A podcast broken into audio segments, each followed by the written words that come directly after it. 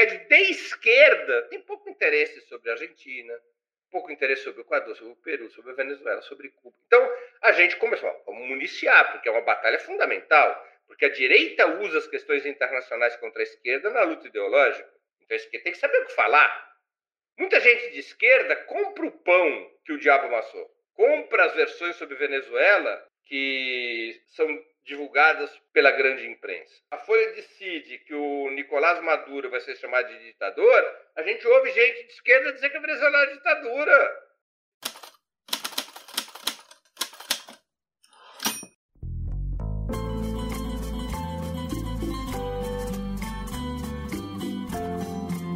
Sentí que yo estaba del lado de los que perdían.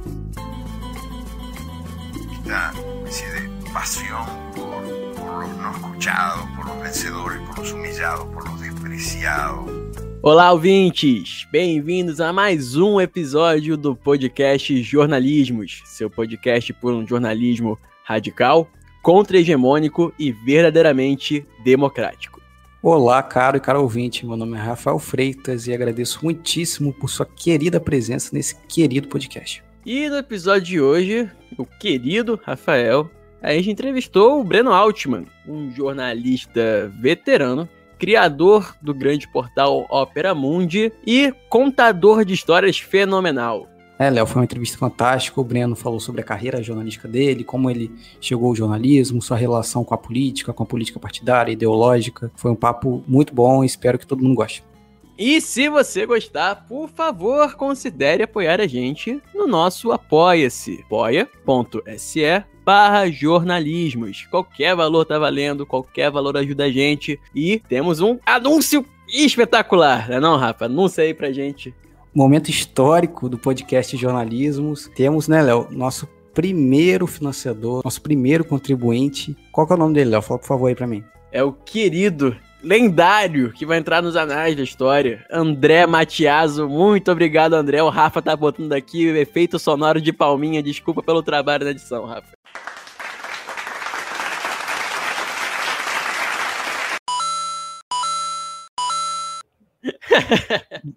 Mas é sério, a gente agradece muito, muito, parece pouco, as pessoas podem achar que é bobeira nossa, mas é, uma, é um estímulo grande a gente saber que tem gente que está curtindo nosso trabalho, que tem gente que entende a importância do, do jornalismo contra-hegemônico. Então que seja o primeiro de muitos, mas o primeiro a gente nunca esquece. Exatamente. E vamos para o episódio.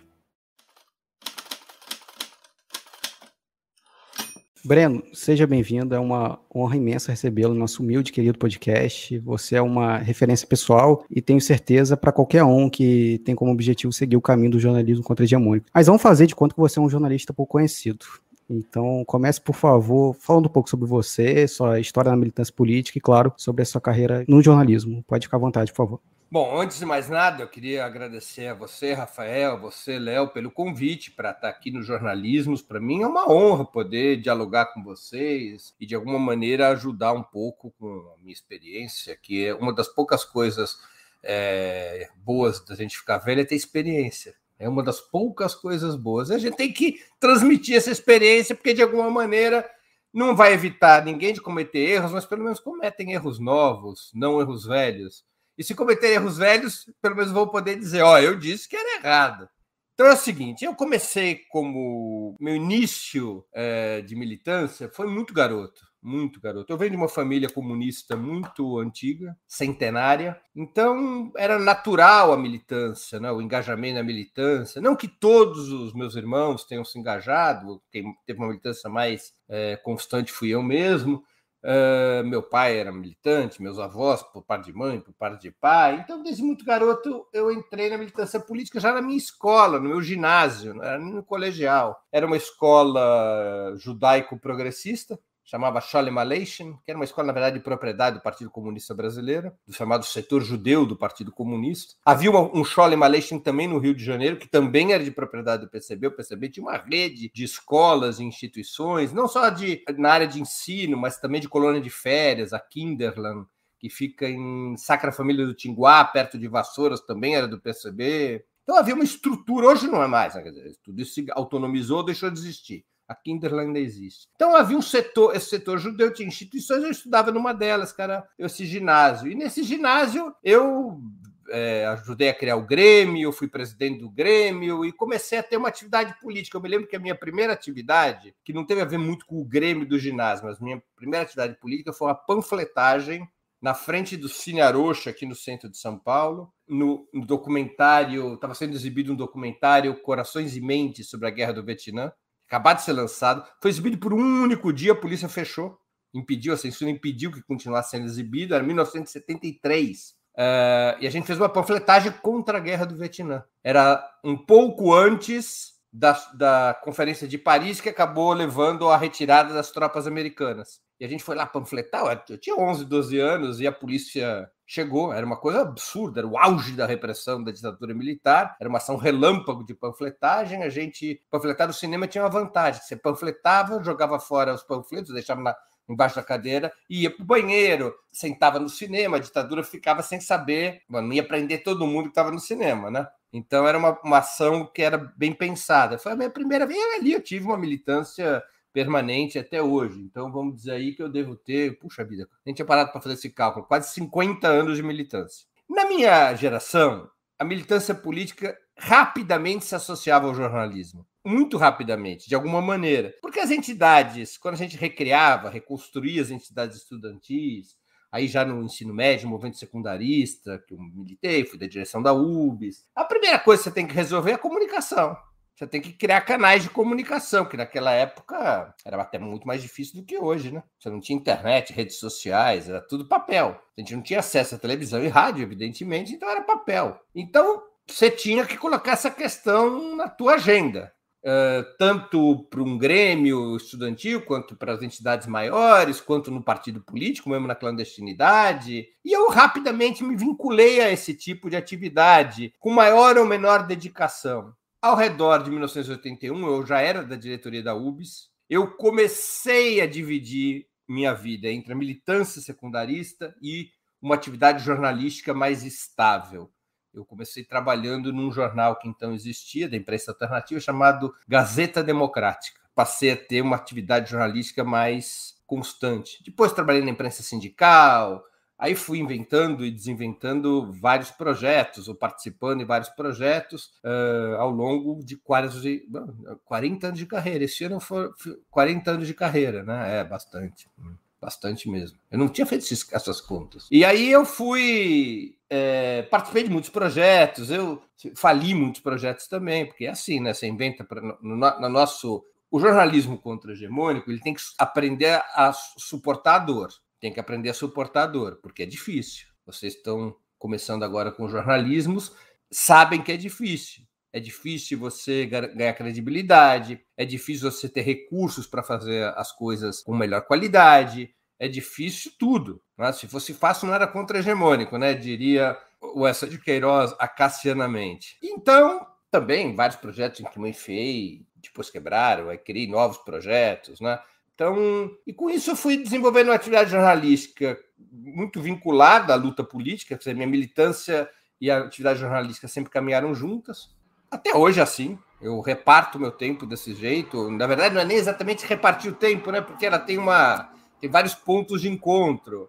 Eu faço política fazendo comunicação e eu faço comunicação fazendo política, embora sejam linguagens e critérios diferentes. Dizer, é, nós temos que salvaguardar a especificidade do jornalismo, porque senão vira propaganda. Jornalismo não é a mesma coisa que propaganda, embora na esquerda haja uma concepção que associa as duas coisas. Eu tenho para mim que são duas áreas diferentes, que cumprem papéis diferentes, e a gente tem que saber separar essas duas coisas. Então, eu sempre, assim, só para completar, eu, é, desde o início, eu sempre me envolvi muito com o jornalismo internacional sempre me envolvi muito, sempre me interessei muito pelas questões internacionais. Isso me levou a ter uma atividade no jornalismo internacional bastante intensa, em, em, todos os momentos profissionais da minha vida, praticamente. Eu sempre fui fazer muita matéria no exterior, muita reportagem no exterior, especialmente na América Latina, mas não só. Uh, isso me interessava muito profissionalmente. E era também uma maneira, Léo e Rafael, para eu administrar melhor a relação entre a militância política e o jornalismo. Então, fazer jornalismo no exterior é um, era um espaço diferente do que o espaço da minha militância política, que era nacional, né? Então, isso também ajudava uma administração dessa minha dupla personalidade. E, e, pois é, eu queria até perguntar como é que você. É que você, num certo ponto da sua vida, se, se afasta né, da, da militância partidária, pelo menos, e se dedica exclusivamente mais ao, à sua atividade como jornalista contra-hegemônico, né? É, por, por que que você resolveu separar as coisas e não trabalhar numa imprensa de algum partido? E como é que você vê justamente essa relação entre ser militante, ser jornalista, como é que essas coisas se misturam ou não se misturam, ou não, não deveriam ou deveriam se misturar? Olha, o que, que aconteceu? Basicamente, eu, como todos nós, como todas as pessoas que têm uma história militante, a gente vai passando por várias etapas. Eu, junto com outros companheiros e companheiras, saí do PCB, que é, meu, que é o partido no qual militava até 1984, Partido Comunista Brasileiro, e dois anos depois o nosso grupo ingressou no PT, o grupo liderado pelo uh, ex-prefeito de Santos, Davi Capistrano Costa Filho, que era o principal dirigente do PCB em São Paulo. Quando nós entramos no PT, o PT tinha uma experiência com imprensa muito diferente da, da tradição comunista. Na tradição comunista, a imprensa era tudo. Na tradição petista, a imprensa era colateral, porque os, o mecanismo de relacionamento do PT com as suas bases não passava pela imprensa. Passava por uma rede de organizações moleculares vinculadas aos movimentos sociais, vinculadas aos diretórios, vinculadas às SEBs, às, às comunidades eclesiais de base. E, e, como era um partido federado, né? quer dizer, era um partido com muitas correntes, era muito difícil ter um, um, um, jornal central partidário. O problema do jornal partidário ele tem que ter uma orientação na lógica tradicional. E num partido uh, como o PT, que era um partido que tinha muitas correntes, era difícil você eh, consolidar um jornal com essas características, até porque as principais tendências, cada uma delas tinha seu próprio jornal tinha seu próprio jornal, né? Então, o pessoal do, da OSI, do trabalho, tinha é, esse veículo, que é um veículo que antecede até o PT, o pessoal da, da, da democracia socialista, que é outra corrente, tinha o jornal em tempo, e assim por diante, né? Então, isso criava dificuldades, uh, e aí eu não, eu não abandono a militância partidária, eu milito no PT, mas eu não faço jornalismo no PT. Depois, a partir do início dos anos 90. No início, sim, eu, eu quando eu ingresso ao PT, minha primeira tarefa foi botar de pé um jornal estadual. O diretor era o Davi Capistrano, eu era o editor, um jornal que se chamava Jornal do PT. Foi o primeiro jornal a cores do Brasil. Era um tabloide semanal ou quinzenal, o primeiro jornal a cores do país. Porque eu, eu como tinha muita atividade de, no jornalismo sindical, Uh, eu tinha feito um acordo com uma gráfica que tinha comprado uma imensa rotativa colorida e ainda não, não havia testado. E as gráficas precisavam testar as rotativas. Rotativas não é que nem hoje uma impressora de mesa que você bota ali e ela sai funcionando. Demora meses de teste até você fazer ajuste de cor, ajuste de cilindro, porque a rotativa ela vem desmontada, né? Ela é montada no Brasil. Você importa uma rotativa, o Brasil não fabrica rotativa. Se você importa uma rotativa, demora dois meses para montar uma rotativa. Vocês já devem ter visto, são estruturas gigantes. E até você acertar toda a mecânica de uma rotativa, pode demorar quase um ano. E aí você precisa de cobaias. E aí a cobaia cobra. O que, que nós cobramos? Vocês imprimem de graça, vocês imprimem como se fosse uma impressão em branco e preto. Aí a gente fez um acordo, acho que o, partido pagava só o papel, nem pagava a impressão. E a gente teve esse jornal colorido que as pessoas achavam uau! Né? Então eu editei esse jornal. Esse jornal deve ter existido ali até a campanha de 89, acho que existiu entre 87 e, e 89, mas era complicado, porque era um jornal estadual, então havia uma provocava tensões com a direção nacional, tensões com outros estados, Uh, e a gente não era profissional daquilo. Eu, eu trabalhava, porque eu tive para mim, vou dizer uma coisa assim: mesmo quando eu trabalhei na imprensa partidária, uh, a minha regra foi: eu não quero ser profissional da imprensa partidária, eu não quero ser profissional do partido. Uh, é um privilégio que eu tenho poder dizer isso. Eu não sou contra quem vira profissional da imprensa partidária, muito ao contrário. Não sou contra quem vira profissional de partido político, muito ao contrário. Mas eu botei para mim que, dadas as minhas características de personalidade, de gostar mais de, da polêmica do que da amizade, eu falei, eu não posso ser profissional de uma coisa com a qual vou brigar o tempo todo. Então, eu sempre me financiei com a minha atividade profissional paralela. com jornalismo sindical, depois eu abri uma empresa de editoração eletrônica, essa empresa virou uma editora de livros e revistas. E, em paralelo, eu tinha minha atividade partidária sem nunca cobrar um tostão. Eu fazia por amor à causa. E, e por não só por amor à causa, por decisão minha de garantir minha independência. Eu não queria nenhum dia acordar e dizer, será que eu estou concordando com essas ideias, que essas ideias é que pagam meu salário? Eu não queria essa sensação. É um desvio pequeno burguês, né? Estou pensando no meu umbigo. Mas era um desvio pequeno burguês tolerável e eu acho que ajudava mais do que atrapalhava. Porque, primeiro, não, não, não onerava os cofres partidários. Eu, eu, um jornalista de razoável qualidade, de muito empenho. Eu sou, como jornalista, igual aqueles backs de time de interior, né? Pouca criatividade e muito empenho. Então, era, você sempre trabalhou muito, é, era bom para o partido e a gente foi tocando. Aí o PT depois teve um outro projeto do PT, que foi o jornal Brasil Urgente, que eu ajudei a criar, aí já era um jornal nacional, também não foi muito adiante. É, aí já começou a haver um conflito sobre o que deveria ser o jornalismo partidário. Um conflito, porque a minha opinião até é era uma, opinião crítica sobre o modelo tradicional. Aí você vai me perguntar agora qual era a crítica. Exato, exato. É, exatamente, exatamente. eu estava aqui, eu aqui abrindo o microfone para perguntar isso. A crítica é o seguinte: é, ao longo do tempo, especialmente durante a Guerra Fria, se consolidou uma ideia de imprensa partidária que é que aproximou o jornalismo de partido da propaganda. Você fala bem das coisas boas que o partido faz ou seus aliados fazem e você não fala das coisas ruins. E você não aborda temas que podem ser polêmicos. É a regra da propaganda. A gente nunca vai assistir uma propaganda, vamos lá, do, do Danoninho e dizer: Ó, oh, pessoal, esse produto engorda. Olha, as crianças têm que ficar longe, porque isso aqui pode criar vício em açúcar você vai ver sempre a propaganda do Danoninho do tipo a maior felicidade do mundo, né? Então, essa é a lógica da propaganda. É a adesão incondicional a um determinado produto, serviço ao partido.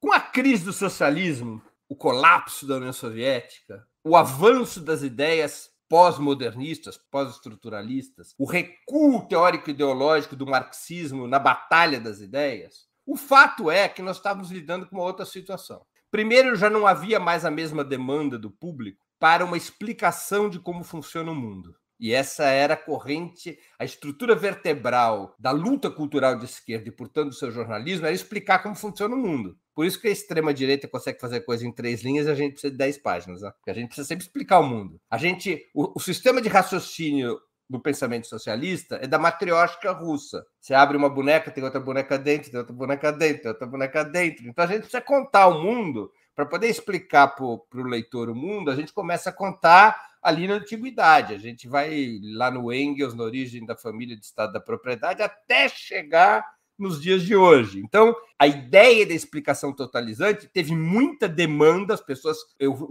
arrisco a dizer que foi a corrente dominante uh, no mundo, pelo menos até os anos 80, os anos 70, os anos 80. Inclusive, a direita tentava competir com o marxismo nesta área, começa a desenvolver, uh, por exemplo, começa a ter historiador de direita tentando se contrapor ao marxismo como uma explicação totalizante do mundo, assim por diante, né? Mas o pós-modernismo desmonta isso e muda a demanda. As pessoas preferiam, já não estavam mais atrás de uma explicação de como funcionava o mundo. Para a gente poder oferecer uma explicação de como funcionava o mundo, a gente tinha que saber aprender a contar uma boa história. Ou seja, a gente precisava ser tolstoiano. O que, que falava o Tolstói? Queres falar do universo?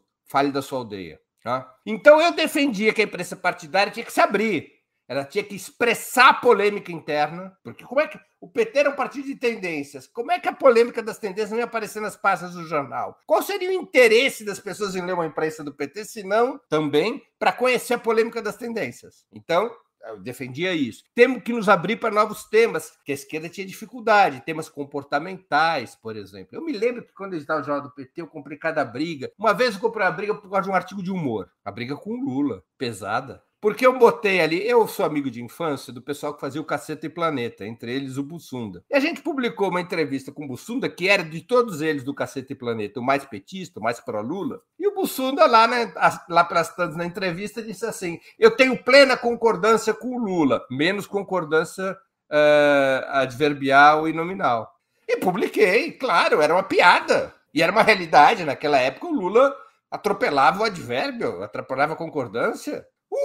Puxa vida, queriam me matar. Como é que podia ter uma coisa dessa? Mas é humor, é, isso conta a favor do partido do Lula, capacidade de é, absorver a crítica, o humor, isso faz bem no Brasil. Então, essa aqui foi. A outra foi uma matéria que eu mandei fazer, que era chamar assim, A Bela da Tarde, que era uma matéria sobre a prostituição das mulheres ricas. Já era um fenômeno que estava em curso. E isso ofendeu os setores católicos do PT, porque a lógica, a interpretação do catolicismo sobre a prostituição é de que ela é um fenômeno da pobreza e da opressão. Começava a ver uma prostituição que já não era mais um fenômeno da pobreza e da opressão. E eu mandei botar a matéria. Queriam me jugular. Mas eram matérias interessantes que faziam o público ler. Ou seja, a gente tinha que fazer jornalismo. E aí isso é, esse embate sobre o papel da imprensa foi me levando à conclusão de que, pelo menos da maneira como se estruturam os partidos no Brasil, os partidos de esquerda, obviamente, eles terão muita dificuldade de ter uma imprensa partidária interessante. E aí vem aquele problema, viu, Léo ou Rafael? Que é assim, quando a gente faz, ó, isso vale para vocês, como vale para mim ou para qualquer jornalista de esquerda. Não queiram fazer um veículo de comunicação que as pessoas se sintam obrigadas a acompanhar. Elas têm que se sentir necessitadas de acompanhar. Elas precisam elas, elas têm que precisar daquele veículo de comunicação. E o problema da imprensa partidária é aquela parte da lógica de que ela pode obrigar as pessoas a acompanharem a imprensa partidária. Porque se eu sou militante do partido, eu sou obrigado ler e a vender o jornal. Isso não funciona. Parou de funcionar. Funcionou durante muitos anos, mas parou de funcionar. Então você tem que criar algo interessante que dispute em termos de interesse com a imprensa hegemônica. Nós temos que ser mais interessantes que eles. O que significa ser mais plurais, mais sérios, mais isentos, não neutro, que é uma bobagem que não existe, mas mais isentos. Então é um outro tipo de jornalismo. E isso foi me levando a, a, a me afastar da imprensa partidária já nos anos 90 e começar a desenvolver projetos autônomos, mas mantendo minha militância partidária, embora já não mais uma militância na área da comunicação. Eu comecei a militar mais ligado uh, à formação política, uh, eu comecei a militar na construção de articulações sociais, eu comecei a militar na solidariedade internacional, mas eu me afasto. A parte de jornalismo se separa da vida partidária e eu começo a tocar meus próprios projetos de imprensa. Esse comentário sobre o leitor ter que querer ler, né, não se sentir obrigado, acho muito interessante, que já era muito necessário isso, pelo que, pelo que você me fala nos anos 90, e imagino, imagino hoje, né? Ah. Porque não só você está disputando com Veja, Globo, Estadão, você está disputando com o Monark, né? com, sei lá, mais quantos zilhões de pessoas e agentes ah. e, e, empresas que participam na indústria de entretenimento e de mídia como um todo, né? Claro, assim é. É isso. Então nós temos que ser bons no jornalismo. Não adianta a gente ser politicamente, estar politicamente do lado certo da história. Isso não paga o almoço. Não paga o almoço. Lamento informar que isso não é o suficiente. É condição necessária, claro, quando você faz jornalismo contra-hegemônico, mas não é condição suficiente. Você precisa ser bom na atividade jornalística. É, é parte do, do objetivo desse podcast é exatamente esse, porque existem muitos podcasts com jornalistas de esquerda, mas poucos podcasts que realmente analisam o jornalismo e com pessoas tão qualificadas como você, como, como, Pedro Aguiar, como Pedro Marim. Então a gente tem esse podcast aqui para realmente debater o jornalismo de maneira qualificada. Eu já estou gostando, vou virar freguês. Mas vamos para a próxima pergunta. Você acabou de falar desse distanciamento que aconteceu do jornalismo partidário, e um dos projetos, um dos, não, foram mais de um projeto, que foi a Página Aberta e a Revista Atenção, que foram dois projetos de sua autoria e de sua criação. Gostaria que você falasse um pouquinho sobre essas duas experiências, por favor. Olha, no final dos anos 80, eu crio uma sociedade com meu pai, que também era um militante político, eu crio uma, editor, uma, uma, uma empresa de editoração eletrônica, era a grande novidade tecnológica da época que era a mudança do padrão tecnológico de como se fazia livros e jornais e revistas no mundo. Você deixaria de ter máquina de escrever, ou você deixaria de ter. O computador deixaria de ser uma, uma máquina de escrever eletrônica, e você passaria a ter no computador a possibilidade de escrever, de pesquisar. Já começava a dar os primeiros passos à internet, ainda no Brasil não, mas no mundo sim, um pouquinho começava a existir. Mas você podia no computador escrever, diagramar e a partir de um equipamento especial, que era uma impressora de fotolitos, você podia imprimir o filme que levaria para a chapa e a chapa levaria a impressão na gráfica. Então é uma mudança tecnológica enorme que aceleraria todos os processos de produção de veículos impressos ainda. Então eu abro uma empresa dedicada a isso. Foi a primeira empresa no Brasil de editoração eletrônica. Em seguida, a empresa foi dando certo, foi expandindo seu, sua atividade, e ela fazia parte de um projeto, a criação dessa empresa, cujo passo seguinte era criar uma editora de livros. Manter a empresa de editoração eletrônica prestando serviço para terceiros e ter uma editora de livros. Durante vários anos, ou talvez durante uma década, a editora, que se chamava Escrita, deve ter sido a principal editora de esquerda do país. Várias das editoras que existem hoje elas são filhotes ou seus donos trabalharam na escrita. Entre elas, a Boitempo, da Ivana Jenkins. A Ivana Jenkins trabalhou na escrita. Ela foi, era nossa assessora de imprensa. Embora ela veio de uma família de livreiros, quer dizer, ela não aprendeu o ofício na escrita, não. Ela aprendeu na família dela, trabalhou na escrita por um tempo, é, talvez um par de anos, e foi nossa assessora de imprensa, era jornalista de formação, uma grande amiga, e e eu a tenho como a mais qualificada editora do país hoje. Não é só do, da, das editoras contra-hegemônicas, não. Os livros da Boitempo são os que têm melhor acabamento, os que têm melhor produção, capas mais bonitas. É uma editora espetacular. Ela foi muito além do que aquilo que a gente começou nos anos final dos anos 80 com a escrita. Ela foi muito além. Né? Inclusive porque a sua editora tem, tem uma, uma vida muito mais longa do que teve a escrita. Então nós começamos a produzir livro e em seguida era um período muito complicado no mundo. É o período da queda da União Soviética, 91, exatamente há 30 anos. E aí, tanto eu quanto meu pai, quanto as pessoas que eram faziam parte do corpo profissional da, da, da editora, havia vários militantes que eram funcionários da editora, a gente decide que tinha que ter um veículo imediato para fazer o um enfrentamento político, ideológico contra essa, aquela ofensiva das ideias de direita que era desestabilizador. Nesse momento também já estava em crise o, esse jornal Brasil Urgente que o PT havia inventado. E aí, inspirados numa publicação que existia nos Estados Unidos, chamada The Nation. The Nation é um, um, semanário que ele nasceu no final do século XIX nos Estados Unidos. Quando ele nasce, ele era muito reacionário, ele era ligado aos sulistas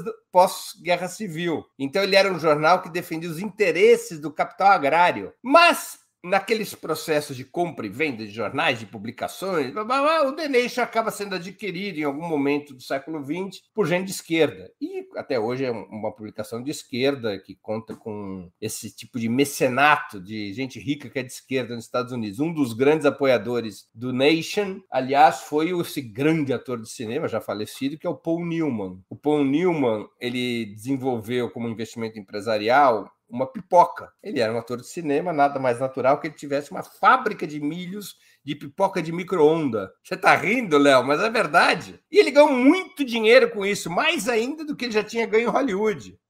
E uma parte da renda ele botava no Nation, para estimular o Nation. Eu acho que ele chegou a colocar um milhão de dólares no Nation. Tá, isso é só uma anedota. Então, o Nation era uma publicação que não era uma publicação informativa, ela era uma publicação analítica, plural e analítica, com matérias de fôlego, de fundo. Se quisermos comparar, é um pouco como tenta ser hoje, se bem que eu acho que o modelo da Piauí, que é a que eu faria a comparação, tem mais a ver com a New Yorker do que com o Nation. Mas é, fazia parte dessa família de publicação dos Estados Unidos analítica. Então nós fizemos o Página Aberta, que era até a, até a diagramação era semelhada ao Nation, e com o Nation a gente fez um, um convênio, uma, um acordo de republicação dos artigos do Nation. Então ela existia um certo tempo, aqui não me lembro quanto tempo, mas era muito difícil sustentar, né? É, a estrutura de receitas de uma editora de livros não consegue bancar uma publicação é, jornalística. A publicação jornalística custa muito mais caro do que fazer livros. E nós tínhamos muitos problemas para distribuir a revista, tínhamos problemas para ter publicidade, para fazer campanha de assinatura. Era um período muito ruim, né? Que é esse período da ascensão do neoliberalismo no Brasil. E aí a gente decide cautelosamente fechar a revista para preservar a editora de livros. Provavelmente a gente tomou essa decisão em 1993, 94, a gente decide recuar e continua a editora de livros. E o Fernando Henrique eleito em 94. E aí, quando é lá pelo ano de 95, 96, uh, eu decido que era hora, com eu e meu pai decidimos que era hora de um projeto que estava na minha cabeça há muitos anos, que era fazer uma revista de jornalismo investigativo, inspirada aí por uma publicação brasileira, que foi a revista Realidade, da editora Abril, que existiu nos anos 60 até início dos anos 70.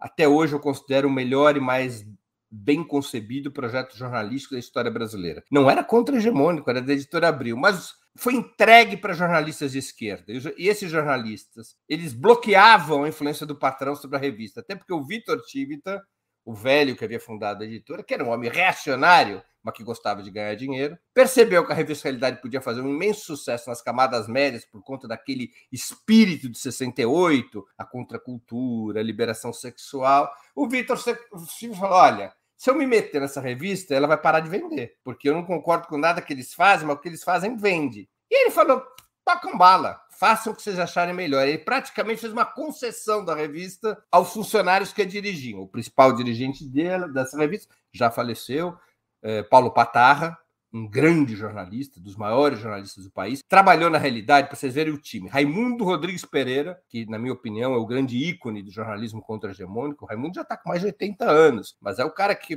é um nome para vocês entrevistarem, obrigatório. É o cara que fundou o Opinião, que fundou o Movimento, que sai da revista Veja para fundar o Opinião e o Movimento e que também trabalhou na revista Realidade. E foi autor de algumas das mais espetaculares reportagens da realidade, entre elas uma que ganhou muita fama, sobre a Amazônia. Né? O, Raimundo Rodrigues é um repórter inacreditável, é, é, é um ícone para minha geração. Nada. O nosso sonho era sempre trabalhar com o Raimundo Pereira. Eu tive a oportunidade de trabalhar com o Raimundo Pereira várias vezes na vida. Ou ele trabalhando em coisas que eu inventava, ou eu trabalhando nas invenções dele. Somos amigos. De, é um, é um, ele é um mentor dos jornalistas da minha geração um mentor dos, jornalistas da minha geração. Então trabalhava o Raimundo, trabalhava muita gente, o Sérgio Souza, que depois criaria Caros Amigos, já faleceu também. É? Então era um timaço, a realidade era a Copa, o time de 70, seleção brasileira de 70. Tá, está para o jornalismo, como a seleção de 70 está para o futebol. Nunca mais haverá algo assim. Nunca mais haverá o time de 70. Vocês nem tinham nascido. Talvez os pais de vocês nem tivessem nascido. Até agora, na cronologia que você contou, a gente não nasceu ainda, tá? Não, não mas, meu, mas, meus pais tinham nascido. Eu tenho, eu tenho 24 anos, não sou tão novinho assim. Então, mas nunca vai haver um time ah, como a seleção de 70. Não sei se vocês gostam de futebol, mas vai, veja a seleção de 70, não existe nenhuma chance eu gosto de futebol, apesar, apesar de ser botafoguense, Breno. Apesar de ser botafoguense, eu gosto de futebol. Eu, eu sou santista, nós estamos numa situação quase é. parecida. Pois é, pois é. Solidariedade entre os gente, favorecidos. Mas gente... são os maiores times que o mundo já viu. Pois é, isso é verdade. Você sabe quantas vezes a seleção brasileira perdeu com Garrincha e Pelé jogando junto? Jamais. Nunca. Mais de 60 jogos e nunca perdeu se eu não me engano, são 52 vitórias e 8 empates. É invencível. A ideia da invencibilidade era Botafogo e Santos. A seleção de 70 era o time titular, quatro jogadores do Santos, quatro do Botafogo e três por sorteio. Para ter ali algum outro que não fosse alvinegro. Mas voltando aqui à nossa, nossa conversa. Já nem me lembro onde é que eu estava. Está falando. Ah, não. Então, inspirado na realidade, a gente cria em 96 a revista Atenção que tinha como editor, eu era o diretor de redação, mas o editor era um italiano que morava no Brasil desde os anos 80 e que havia trabalhado no jornal do PCI, no Lunitá, que chama-se, é meu amigo até hoje, ele mora hoje, ele está morando no México, eu acho que ele foi agora morar no Senegal, porque ele trabalha para as Nações Unidas, Giancarlo Suma, grande jornalista, grande jornalista. Teve um momento em que ele teve que se afastar porque a revista estava sendo muito pressionada e uma das pressões que desataram contra nós foi pelo Ministério do Trabalho, Fernando Henrique. Cadê a licença para o estrangeiro trabalhar dirigindo a revista? De fato, a gente deu uma moscada nisso e a gente substituiu o Giancarlo e a revista durou pouco tempo. Era uma revista caríssima de ser feita, foi uma loucura editorial, caríssima. Revista. Qual era o diferencial dela, Breno? Ela era uma revista de grandes reportagens. Então, para você ter uma ideia, a gente e as reportagens tiveram muita repercussão. Então nós fizemos uma matéria sobre trabalho infantil que a gente foi na veia. Como que as grandes empresas, embora não empregassem trabalho infantil, contratavam quem empregava, elas terceirizavam o trabalho infantil para reduzir seus custos. E envolvia grandes empresas como a Volkswagen e outras grandes empresas. Para fazer essa matéria, a matéria foi uma dica do então presidente da Fundação Abrinq, da Associação dos Brin... Fabricantes de Brinquedos, que era o Oded Grajev, que depois foi do governo Lula. A gente não tem notícia dele, mas era um amigo do meu pai. Ele deu essa dica e a gente correu atrás. Para fazer essa matéria, nós botamos 15 jornalistas correndo o país por um mês.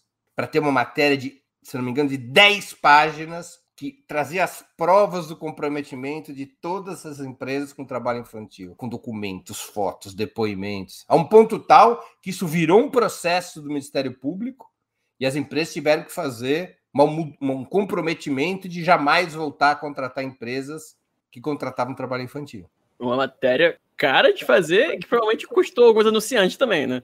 Era a gente também, olha, a gente foi usando os fundos gerados pela editora para fazer a revista. Isso foi levando a editora cada vez a maior instabilidade financeira, né? É, porque a revista era muito legal de fazer. Era muito legal de fazer. E a gente pouco se lixava para como iam reagir os anunciantes. A gente tinha anúncios públicos e privados. Tinha já prefeituras do PT, talvez algum governo estadual, não, só prefeituras. Então, essas prefeituras anunciavam.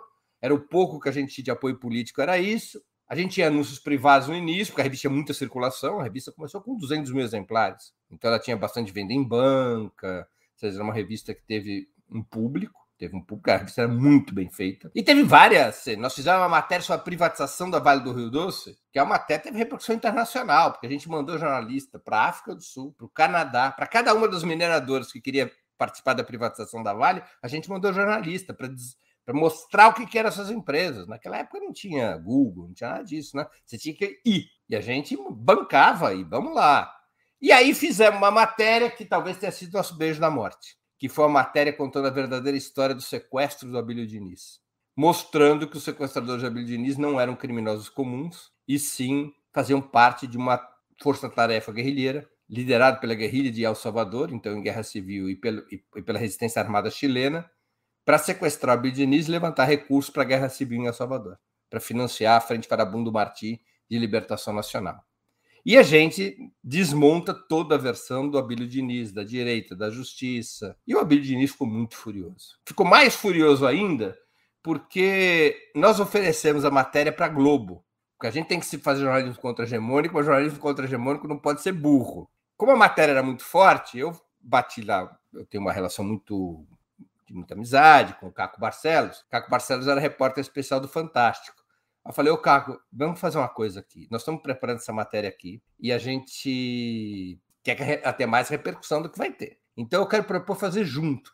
A gente solta a revista numa semana, no domingo daquela semana, vocês metem a matéria no Fantástico e você percorre todas as etapas de reportagem que nós percorremos. Eu te dou todos os dados e você vai atrás para entrevistar as pessoas, para produzir os vídeos. O Caco Barcelos comprou a ideia, convenceu a direção da Globo e o Fantástico bota no ar um terço do Fantástico num determinado domingo, era base da revista Atenção, e essa matéria mostrando o, o Abílio Diniz, sabendo que ia sair a matéria, pressiona a direção da Globo, a direção da Globo obriga o Fantástico a fazer uma coisa jamais vista no jornalismo brasileiro. A matéria saía um pedaço da matéria, com entrevistas com chefes da guerrilha, com esse, com aquele, parava a matéria e o Abílio Diniz comentava. Caraca!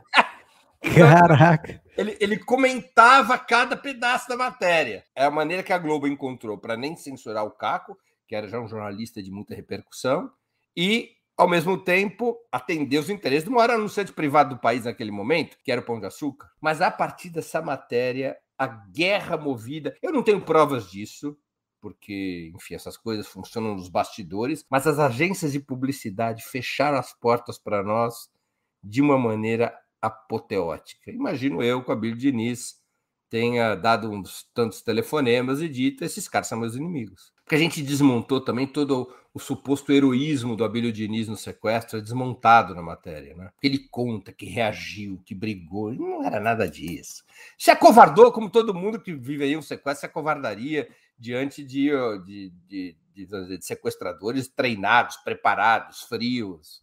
Né? Então ele conta uma história que ele lutou, que ele fez isso, que ele fez aquilo. Essa piada, não aconteceu nada disso. Ele ficou, acho que até por isso ele ficou muito puto. E aí a gente foi o beijo da morte, porque a gente não conseguia mais sustentar a revista. E aí acontece também, já tinha acontecido um problema, que foi a derrota do PT em várias prefeituras em 96, a gente perdeu os anunciantes, bem aquelas prefeituras que perderam a eleição, o PT perdeu a eleição bem naquelas prefe... bem ah, para aquelas prefeituras que anunciavam a atenção, que era acho que Belo Horizonte, Belo Horizonte não, mas Santos, Ribeirão Preto. E, pô, aí foi demais. Aí foi uma bola de neve. A revista quebrou, mas pior que isso, viu, Léo?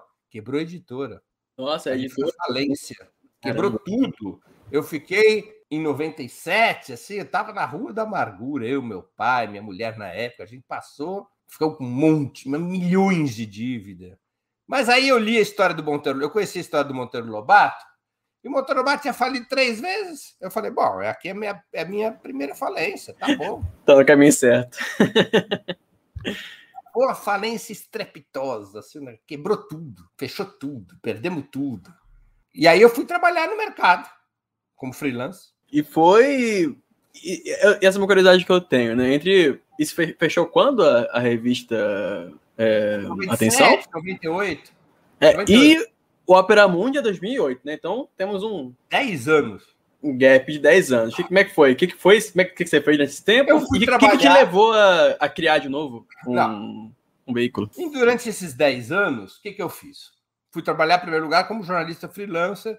Embora, como eu tinha muita relação internacional, eu consegui uma coisa que era legal numa época em que o real estava se desvalorizando, né? Começava a ter alguma desvalorização ainda estava pesado, mas não era mais um para um, já começava a ter alguma desvalorização em 98. Eu tinha uns contratos de freela fixo com algumas publicações do exterior. Especialmente, eu comecei a trabalhar como correspondente para uma revista portuguesa, parecida com a nossa, com a Atenção, que era a revista Vida Mundial. Então, eu era uma espécie de correspondente deles para a América Latina. Trabalhava assim, fazia matérias para eles da América Latina. Até na Europa eu fiz matérias para eles. Então, isso dava. Eu tra... E além dessa vida mundial, eu trabalhei para várias publicações é, vendendo matérias. Eu tinha muita relação, eu era uma pessoa que tinha muita circulação na América Latina, então isso aqui eu consegui me encaixar. Eu também comecei a trabalhar um pouco naquilo que eu tinha feito nos anos 80, um pouco assim de jornalismo sindical, jornalismo de movimento, criar jornais, criar publicações, mas pouca coisa. E eu comecei a desenvolver uma atividade também de consultoria. É, aí, aí não tem nada de contra-hegemônico. Eu era contratado por empresas capitalistas que queriam quadros de determinados países para decidir seus investimentos. Então, por exemplo, como é que está o desenvolvimento da economia da Venezuela depois da eleição do Chaves? Então, as empresas me contratavam para que eu fizesse um, exposições sobre isso. Tem uma coisa com, com a qual a burguesia não brinca: é informação econômica. Ela mente na informação política, ela mente na batalha cultural, mas ela não pode mentir na informação econômica, porque ela tem que decidir seus negócios. Ela não pode mentir para si própria. Na política, na cultura, não tem problema. É para enganar os trouxas. Ou para enganar o povo. O povo não é trouxa, é para enganar o povo. Na economia, eles não podem fazer isso. Tanto assim que as publicações mais sérias do jornalismo hegemônico são as de economia. Tira a parte opinativa e você vai ver que o jornalismo econômico é sério. É sério. Você tem base factual, pesquisa, investigação, porque um jornal, por exemplo, como Valor Econômico, ele não pode. Eh, ele tem que fazer um trabalho sério, porque é um trabalho de classe. É um trabalho para a classe. Não é de defesa da classe, é para a classe. A classe tem que abrir, os capitalistas têm que abrir o valor e tomar decisões. Ou tem que consultar na internet e tomar decisões. Então, o jornalismo econômico, isso era uma, uma, uma assim, um tipo de trabalho que eu faz, comecei a fazer nos anos 90 e que deu certo, foi me permitindo, ao longo desse período em que eu não estava com nenhum projeto, foi me permitindo pagar minhas dívidas. Eu fui me recapitalizando. Fui respirar um pouco, né? Respirar um pouco. Foi o que mais foi me dando. É... Não era um trabalho que eu gostasse de fazer muito, porque era um trabalho não era um trabalho jornalístico, era um trabalho mais de consultor mesmo. Não tem nada a ver com jornalismo, era um trabalho de consultor. Mas me permitiu respirar. Então eu trabalhei bastante para o exterior. Aí, o que acontece? Bom, aí tem a vitória do Lula, 2003. Eu tenho uma atividade militante importante. Eu sempre, o tempo todo eu mantenho atividade militante, mas aí eu passo a ter uma atividade ainda mais engajada, porque eu não estava com responsabilidades empresariais e tudo. O Lula muda a política internacional brasileira, o Brasil passa a ter destaque no mundo, começa a criar um ambiente no Brasil de interesse pela situação internacional pela primeira vez. E quando bateu ali em 2006, 2007, falei: puxa vida, está faltando no país uma publicação que se dedique à questão internacional. Mais do que isso, a consolidação da internet havia permitido ter uma publicação a um custo muito menor do que no passado, porque o site de internet não tinha que ter impressão, nem distribuição. E aí, então, no ano de 2007, eu comecei a pensar, junto com amigos, o projeto do Opera Mundi, que acabaria sendo lançado no final de 2008, se não me engano. Né? É. Ele, experimentalmente, no final de 2008, acho que, digamos assim, comercialmente, em março de 2009. É, esse, esse, é o cronograma, porque a gente começou a fazer o Opera Mundi sem divulgar o que estava fazendo, para a gente aprender a fazer, né? Como se fosse um número piloto. Entre dezembro de 2008 e março de 2009, a gente foi, assim, é, como se fosse um, um, um, treino. Em março de 2009, a gente anuncia o Opera Mundi e deslancha. E aí a gente também, volta a dizer, o jornalismo contra-hegemônico não pode ficar na bolha, né? Eu faço, nem sei se fui eu que fiz, né? O Opera faz um, um acordo, não foi eu que fiz, não.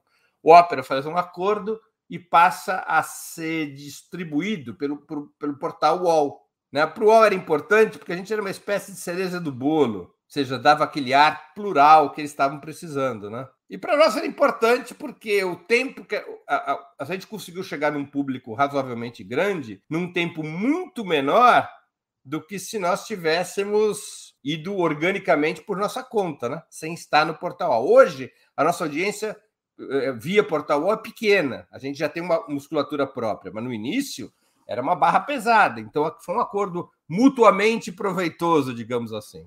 E vocês eram tipo, liberdade total lá no, no UOL? Total, ou eles tinham alguma a, a única relação que existe entre nós e o UOL é uma relação comercial. A relação é a seguinte: o UOL pode acessar o nosso conteúdo e difundi-lo. Quando eles difundem o nosso conteúdo, é através de um link que gera audiência na nossa página. O UOL, por isso, ele tem parte do nosso inventário publicitário, então ele pode vender parte do nosso espaço publicitário e ficar com a receita a outra parte continua a ser nossa, e ele nos paga por esse espaço que ele usa. Não paga grande coisa, mas nos paga por esse espaço que usa. Para nós, a importância maior não é a receita publicitária do UOL, que é realmente pequena, mas o fato do UOL distribuir o Ópera. Tá? Não há qualquer tipo de interferência editorial, nem se conversa sobre isso, porque o UOL tem o poder decisório sobre as matérias que ele dá destaque. Ele não está obrigado a dar é, destaque a todas as matérias. O UOL vai lá todo dia de manhã, toda, toda hora, né? Porque isso é online. Vai, ó, essa matéria aqui a gente gostou, essa não, essa não, essa não, essa a gente gostou. Então, eles escolhem no sortilho de matérias que a gente faz qual que interessa a eles. Então, eles acabam filtrando editorialmente, no que diz respeito ao ópera, pela escolha de matérias. Breno, agora outra pergunta. Uma das características de Ópera Mundi, você já reforçou algumas vezes seu apreço essa vertente do jornalismo, é a cobertura internacional qualificada, numa perspectiva terceiro-mundista, teoricamente alinhada ao marxismo. Quais são, então, os pontos principais que diferem o jornalismo internacional realizado pela Ópera Mundi e pela grande imprensa internacional? Eu nem diria, viu, é, Rafael, que a nossa, que a nossa principal questão esteja na referência ideológica. Referência ideológica funciona como um background, tá certo? Evidentemente. Mas a nossa dedicação é construir um jornalismo internacional sério e musculoso, ao contrário do que faz a imprensa hegemônica. A imprensa brasileira cobre muito mal o que se passa no mundo. Eles têm um viés ideológico inacreditável. Inacreditável. Basta ver, vou pegar o jornal mais plural que a burguesia tem, que é a Folha de São Paulo. É o jornal mais plural da burguesia. Eu até escrevo lá várias vezes. Quando eles cobrem política nacional, tem articulistas um pouco à direita, um pouco à esquerda, eles ouvem o PT e ouvem o bolsonarismo, tem um pluralismo. Quando vai cobrir internacional, é inacreditável. É inacreditável. Eles cobrem Cuba ouvindo exclusivamente a pior oposição maiameira, aquela mais filha da mãe, mais contra-revolucionária. Eles cobrem Venezuela cobrindo Guaidó.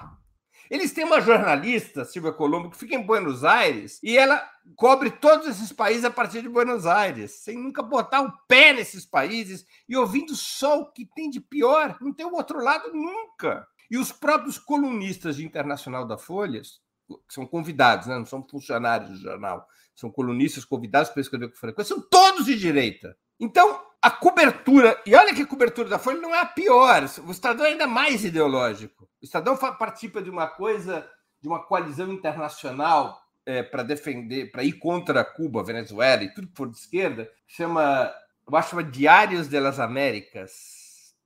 Tem um nome assim, é uma coalizão de jornais conservadores.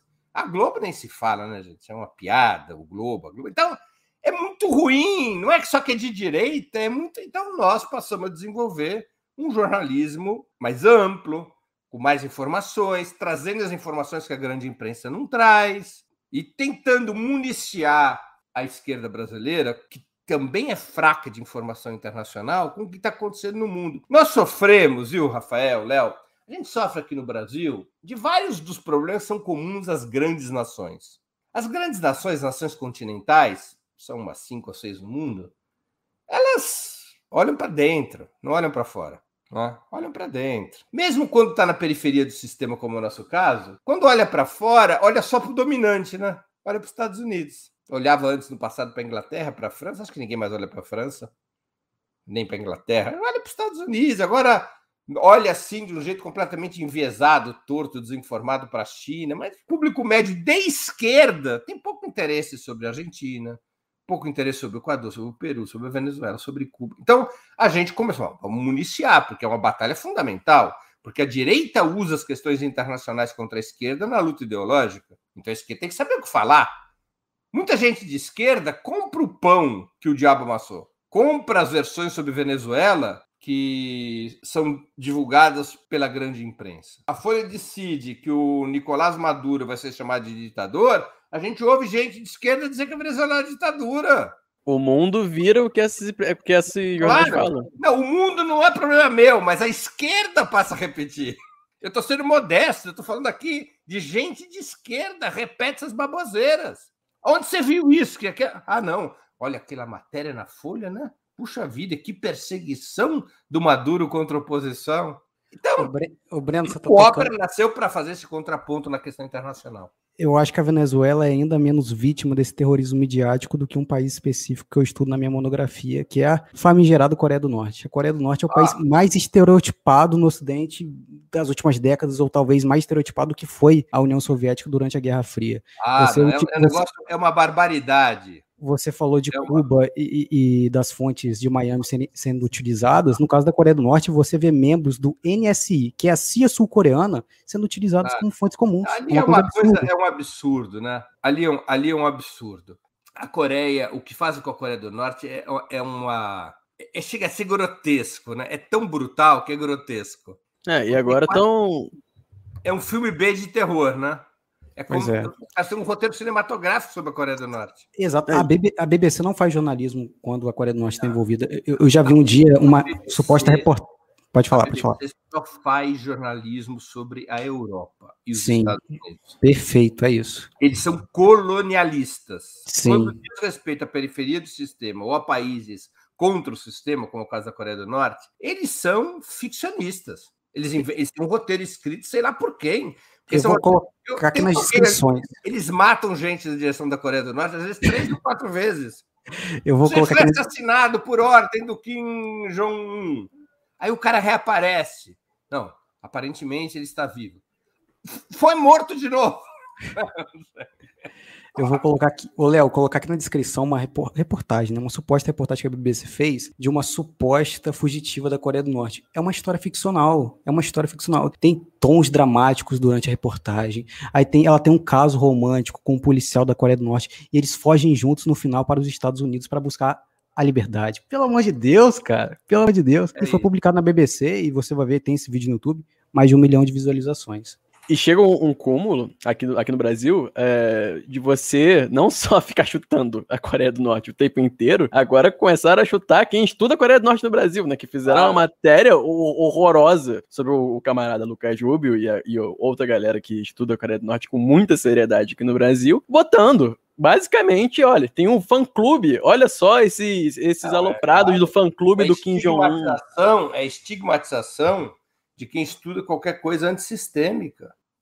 Agora, tem uma velha máxima do Upton Sinclair, acho que é do Upton Sinclair. Upton Sinclair foi um grande escritor de esquerda americano, escreveu um dos livros mais fantásticos que eu já li, que é The Jungle, a selva, e ele narrava uh, não só as lutas sociais, mas todo o processo de funcionamento de, dos grandes frigoríficos de Chicago, especialmente da fabricação das salsichas em Chicago no final do século XIX. É um tremendo livro, nem sei se tem tradução para português atualmente, mas The Jungle, a selva.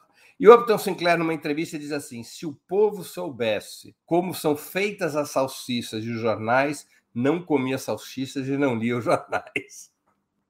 Ô, ô Breno, é, eu vou ter que pular um, pouquinho para frente na nossa pauta, que nosso tempo está acabando.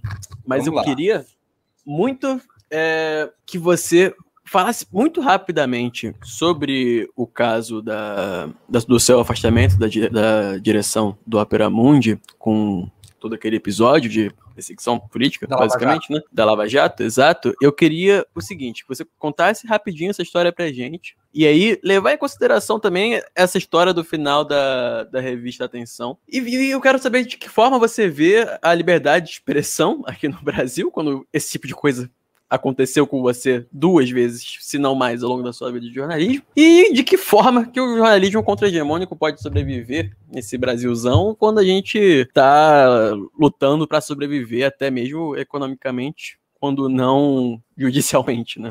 Olha, o que aconteceu na Lava Jato? Eu era o diretor editorial do Opera Mundi, aqui nós estamos falando do ano de 2016. E a Procuradoria da Força Tarefa, a Força Tarefa lá da Lava Jato de Curitiba, desencadeia contra um grupo de pessoas, entre elas eu mesmo, um processo chamado Operação Carbono 14, sobre um episódio que havia acontecido em 2004, que foi um empresário que tomou um empréstimo no ABC aqui em Santo André de São Paulo e comprou um jornal. Eu conheci esse empresário. E esse empresário não tinha nada a ver com imprensa, ele era dono de companhias de ônibus. E ele é um cara da, da região, ele queria aumentar a influência política dele, comprou um jornal. Ele não sabia o que fazer, eu o conhecia porque ele tinha. É, ele sempre teve interesse por imprensa, e empresários se aproximam de jornalistas com boas ou más intenções, mas é normal isso. E, e quem comanda editoras e jornais busca publicidade. Então eu conhecia esse Ronan Maria Pinto.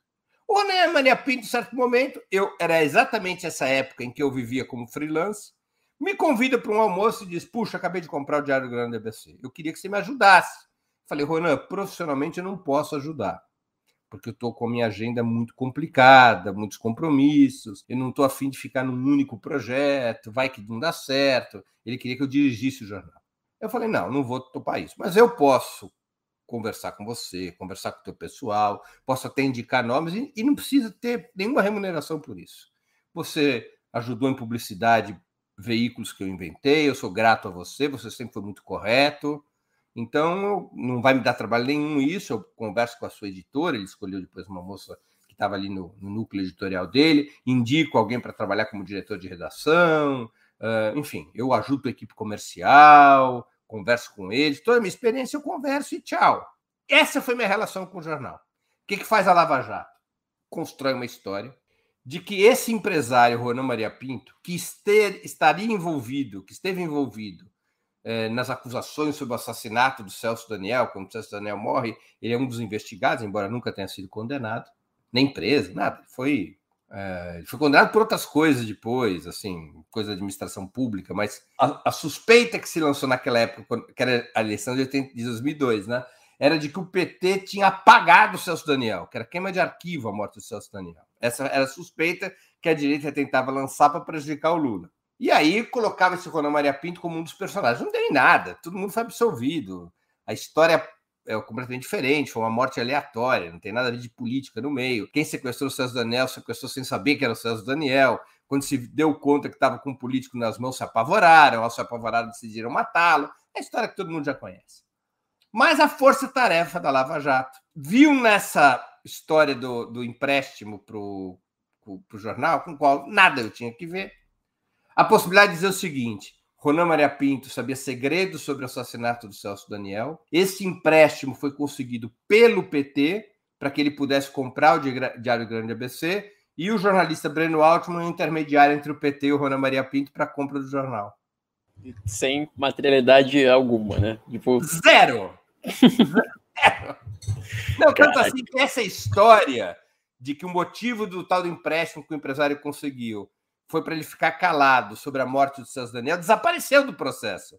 Mas quando ocorre a condição coercitiva contra mim, busca pressão na minha casa, o Jornal Nacional deu, dava uma imagem minha em câmera lenta, eu participando de uma atividade da Globo, da, não da Globo, mas da Globo News, que era um debate sobre Cuba, mostrava eu fazendo movimentos em câmera lenta para minha cara aparecer durante um tempão e dizia isso. O jornalista Breno Altman é acusado de ter negociado o pagamento da chantagem para que Rona Maria Pinto nada falasse sobre o assassinato de Celso Daniel. Minutos desse jeito.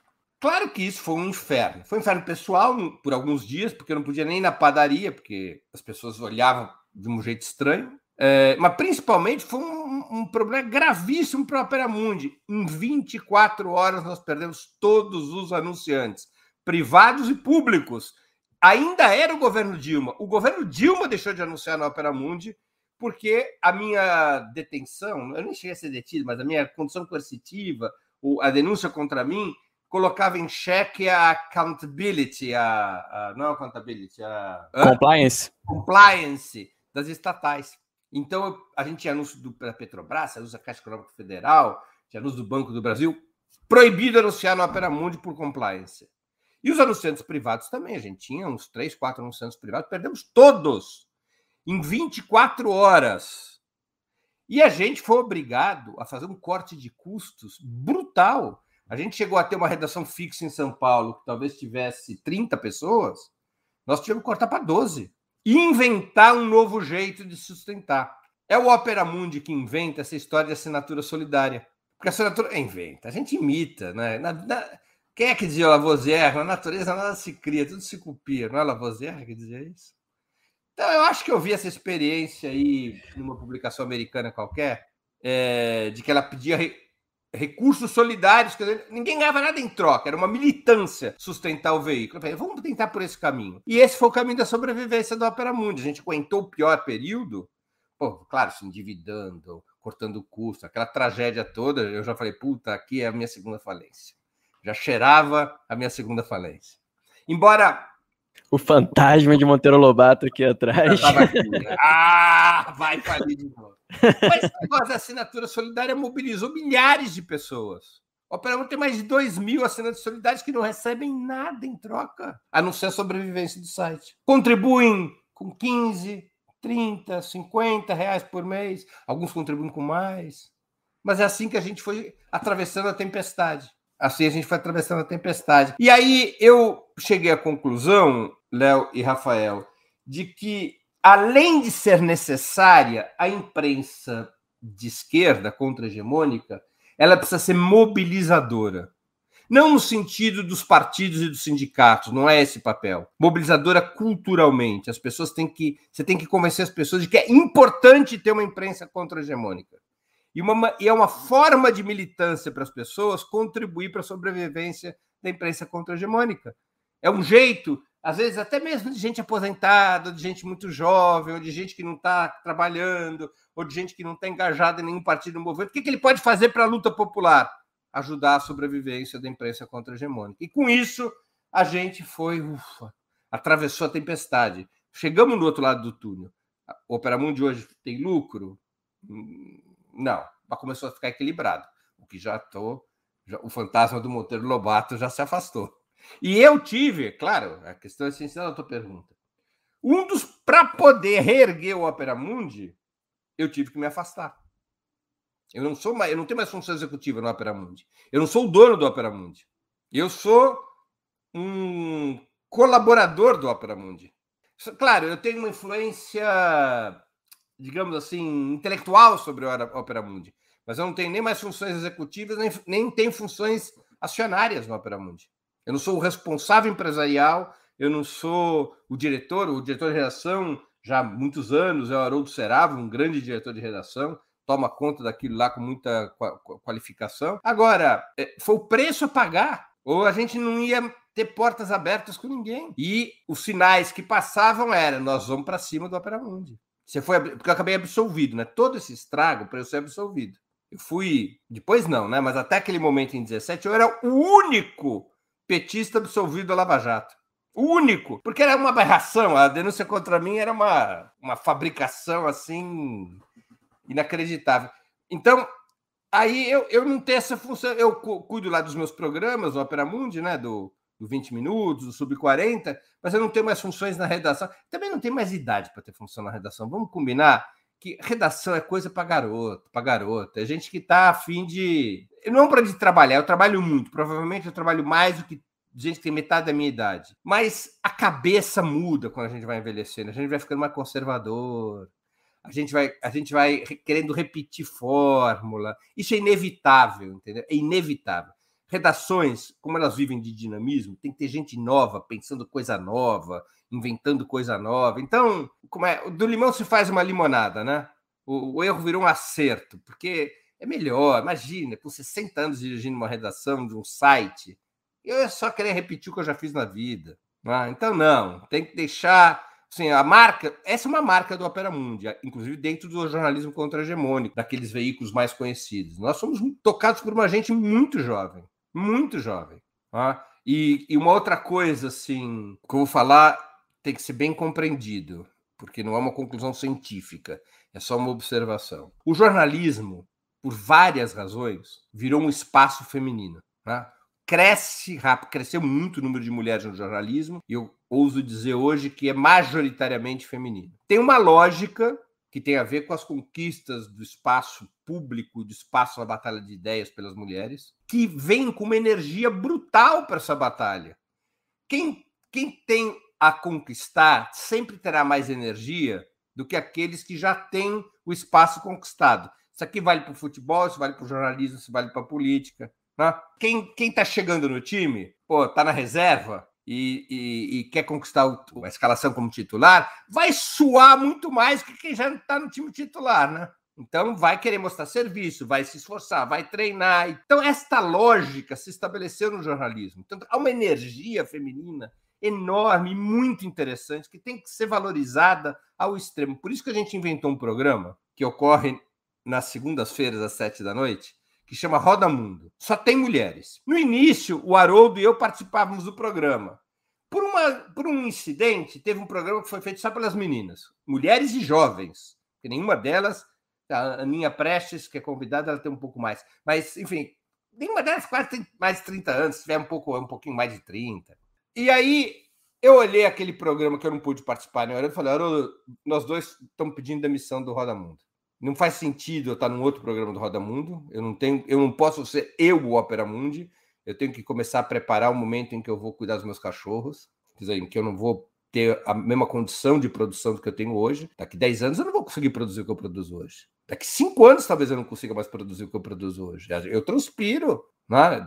Não sei como voltar daqui 5 anos, se eu vou ter força mental e física para fazer. Então eu tenho que preparar minha, minha minha, minha substituição, substituição geracional. E, pô, essas meninas fazem algo muito melhor do que nós. A gente pediu demissão em público e o programa passou a ser coordenado pela Fernanda Forgerini. A Fernanda, ela tem o problema de ser palmeirense. Tudo bem, ninguém é perfeito, vai. Mas ela é uma tremenda jornalista, começou como estagiária no Opera Mundi. A Fernanda deve ter 26 anos, acho que ela deve ter 27, 25. Ela é, a coordenadora do, do, do Roda Mundo. E o Roda Mundo tem três é, jornalistas, é, três participantes estáveis. Uma jornalista é a Vanessa Martina Silva, que é do Diálogos do Sul, sucessor do antigo Caderno do Terceiro Mundo, o Diálogos do Sul. Tem a Stephanie Brito, que é uma, uma norte-americana de família mexicana que vive no Brasil. Ela fala um português perfeito. E tem a Ana Prestes, que é neta do Prestes. Né? Ela não é jornalista, ela é socióloga, mas uma grande especialista em questões internacionais. E, além dessas quatro, elas sempre convidam sempre alguma outra mulher. Então, virou uma coisa que funciona muito bem. O outro programa nosso, fixo, além dos meus, é o Rádio Troika, que é um podcast também, embora seja um podcast com imagem, é, que são os correspondentes do Ópera Mundi. É coordenado pelo Lucas, outro tremendo repórter do Ópera, um especialista em Venezuela, cobre a eleição em Venezuela sempre, deve estar tá para ir para a Venezuela agora nas próximas semanas. O Lucas, ele coordena o, o, o Rádio Troika, que é esse, podcast dos correspondentes, sempre tem, acho que sempre é fixa também a nossa correspondente em Madrid, a Camila Varenga, uh, e sempre a gente convida uma terceira pessoa, às vezes a Michelle, A Michelle participa muito do, do Rádio Troika, às vezes outras, a Amanda Cotrim, que fica na Argentina, a Natália Urban, que ela está sempre ali pelo Reino Unido. Enfim, a gente vai convidando uma terceira pessoa e, e assim vai, tem que ter. Ou seja, jornalismo é, precisa de renovação o tempo todo. O tempo todo. Breno, infelizmente, nosso tempo está acabando. Você já deve estar tá com fome, eu também vou jantar daqui a pouquinho. Nossa, é, é tarde. Tá, né? Aproveitar para finalizar e vou fazer uma brincadeira com você. Eu gostaria de fazer duas perguntas que você sempre faz aos seus entrevistados no quadro 20 minutos. Qual livro você leu recentemente ou você está lendo que gostaria de, de indicar aos nossos ouvintes? E qual filme ou série você assistiu é, recentemente tá e gostaria de indicar Boa aos pergunta. nossos ouvintes? Muito, muito original. Boa pergunta. Não, o livro, eu vou indicar o livro do José Faleiro, Os Supridores. Eu já entrevistei ele para o Sub-40. O livro é maravilhoso Fazia tempo que eu não lia algo na literatura brasileira tão potente. Ele tem um quê de Jorge Amado, de Capitães de Areia, porque ele traz o povo como personagem do livro. Não é uma linguagem é, de salão, é a linguagem do povo. Ele usa a linguagem coloquial, os diálogos populares, as indagações e contradições sociais, as lutas.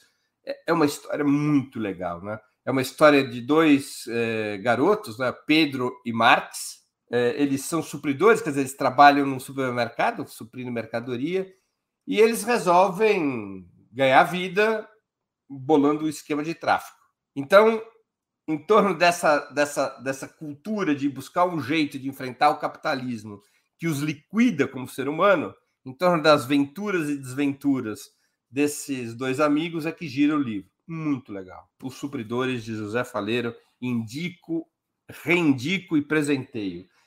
Olha, há muito tempo eu não vi algo tão bom na literatura brasileira. Série. Eu assisti uma série muito bacana. Duas séries eu vou indicar. Uma brasileira, uma estrangeira, as duas no Globoplay. Estou aqui fazendo propaganda para o mais hegemônico dos veículos de comunicação. Mas eu vou colocar o link do Torrent aqui para vocês baixarem, não tem um problema. Isso, a gente faz questão. é, primeiro, uma série brasileira espetacular. Chama Segunda Chamada. Está na segunda temporada. Inclusive, há coisa de duas semanas atrás, eu entrevistei a protagonista, a Débora Bloch, uh, no, no 20 Minutos. Vou entrevistar no dia. Na, na quinta-feira que vem. Eu, tenho três entrevistas ligadas a essa série. Com a Débora Bloch, eu já fiz. Na próxima quinta-feira, no Sub-40, vai ser com a Raquel Ferreira, Ferreira, que ela é protagonista, é, ela é atriz, perdão, não é protagonista, é atriz da segunda chamada, da primeira temporada, e ela também é a garota a, principal apresentadora do, do, do, dos vídeos da campanha Lula Livre, né? Virou a cara do programa, então Raquel Ferreira, e vou entrevistar a roteirista uh, da segunda chamada no dia 4 de novembro, de manhã aí, que é a Carla Faur, porque o roteiro é muito legal. O que é a história de segunda chamada? Ela se passa numa escola da periferia de São Paulo, tem o nome da grande escritora negra Carolina. A falta de comida afetou o cérebro. Carolina de Jesus. Carolina Maria de Jesus. Carolina Maria de Jesus, é, se passa no é autora do Quarto de Despejo, grande escritora. É o CUEJA, né, o Ensino de Jovens e Adultos, o curso noturno dessa escola. Chama segunda chamada por isso, porque é uma escola. E segunda chamada porque são todos jovens e adultos que estão tentando voltar a estudar. É uma série magnífica, crua, é uma série raiz, não é uma série Nutella. Muito, com atores incríveis, a começar pela própria Deborah Bloch, que certamente é a mais talentosa atriz da sua geração, a mais versátil. Então, é uma série de primeira, já tem duas temporadas. A série estrangeira, é, eu sugeriria é, Berlim Babilônia. Berlim Babilônia já tem três temporadas. Ela se passa na Berlim da decadência da República de Weimar, no início dos anos 30, e a ascensão do nazismo. É um retrato político, cultural, comportamental da Berlim daquela época, o título de estudo, né? Berlim Babilônia. Havia de tudo naquela cidade. É uma série produzida com esmero, é uma série alemã, produzida com esmero, com uma, uma qualidade inacreditável. O, o tema é um tema policial, mas o pano de fundo é a emergência do nazismo e como o nazismo vai tomando conta do Estado alemão. Mas é uma história policial, uma série policial, muito bem conduzido, muito bem trabalhado, com atores e atrizes de outro mundo. A gente conhece pouco de cinema alemão, né? Então, mas vale a pena. Berlim Babilônia. Então, segunda chamada, série brasileira, e Berlim Babilônia, a série estrangeira que eu teria sugerido. Maravilha, Breno. Então, fazer aqui nossos agradecimentos finais para essa entrevista fenomenal. Pô, muito obrigado por ter vindo aqui, compartilhar suas experiências com a gente, suas histórias, seu, todo o seu bom humor também. A gente fica muito agradecido. É, pô, foi uma entrevista realmente muito. que eu tenho certeza foi muito bom de participar e que eu tenho certeza que vai ser muito bom de ouvir também. É, brigadíssimo, Breno. Ó, Léo, Rafael, eu que agradeço, viu? Me diverti muito. Um dos segredos da gente durar bastante tempo nessa profissão a gente trabalhar se divertindo. Não vão ganhar muito dinheiro. Quando ganhar algum dinheiro, deem-se por satisfeitos. Mas podendo se divertir, vale a pena. Então eu queria agradecer. Para mim foi muito legal ter participado. Foi uma honra. Eu gosto de poder conversar com quem está inventando projetos novos e estou às ordens do que eu puder ajudar. E agradeço a paciência da, da audiência dos jornalismos de me ouvir falando. Eu falo muito, né? Obrigado mesmo, viu, pelo convite. Só para finalizar também, agradeço muitíssimo, Breno. E parte do, de, desse episódio era realmente te conhecer. Você é um cara que entrevista muitas pessoas e pessoas como você merecem ser entrevistadas. Você tem muito a contar, muito a nos ensinar. Então foi um prazer te ouvir, vai ser um prazer editar esse podcast. Às vezes editar podcast é um negócio cansativo, mas isso eu tenho certeza que vai ser muito divertido. Vou deixar o Premiere cheio de anotação, porque muita coisa é para aprender. E é isso, obrigado a todos que nos ouviram. Até a próxima.